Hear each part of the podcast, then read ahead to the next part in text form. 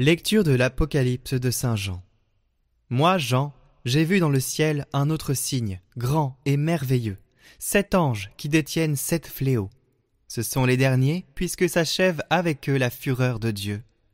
J'ai vu comme une mer de cristal, mêlée de feu, et ceux qui sont victorieux de la bête, de son image et du chiffre qui correspond à son nom. Ils se tiennent debout sur cette mer de cristal. Ils ont en main les cithars de Dieu.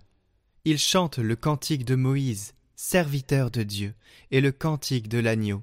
Ils disent Grande, merveilleuse tes œuvres, Seigneur Dieu, souverain de l'univers. Ils sont justes, ils sont vrais tes chemins, roi des nations.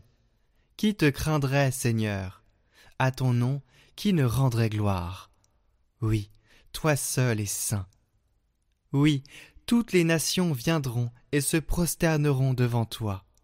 Oui, ils seront manifestés tes jugements.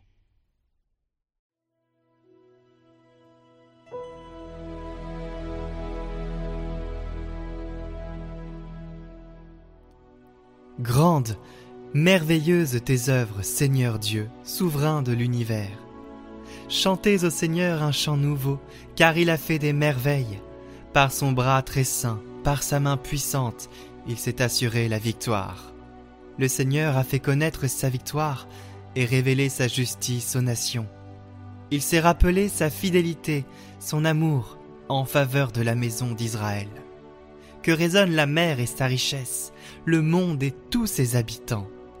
Que les fleuves battent des mains, que les montagnes chantent leur joie. À la face du Seigneur, car il vient pour gouverner la terre pour gouverner le monde avec justice et les peuples avec droiture. Grande, merveilleuse tes œuvres, Seigneur Dieu, souverain de l'univers.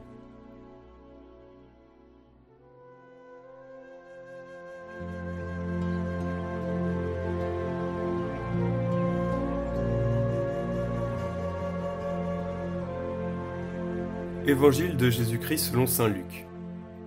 En ce temps-là, Jésus disait à ses disciples On portera la main sur vous, et l'on vous persécutera. On vous livrera aux synagogues et aux prisons. On vous fera comparaître devant les rois et les gouverneurs à cause de mon nom. Cela vous amènera à rendre témoignage. Mettez-vous donc dans l'esprit que vous n'avez pas à vous préoccuper de votre défense. C'est moi qui vous donnerai un langage et une sagesse à laquelle tous vos adversaires ne pourront ni résister ni s'opposer. Vous serez livrés même par vos parents, vos frères, votre famille et vos amis, et ils feront mettre à mort certains d'entre vous. Vous serez détestés de tous à cause de mon nom. Mais pas un cheveu de votre tête ne sera perdu. C'est par votre persévérance que vous garderez votre vie.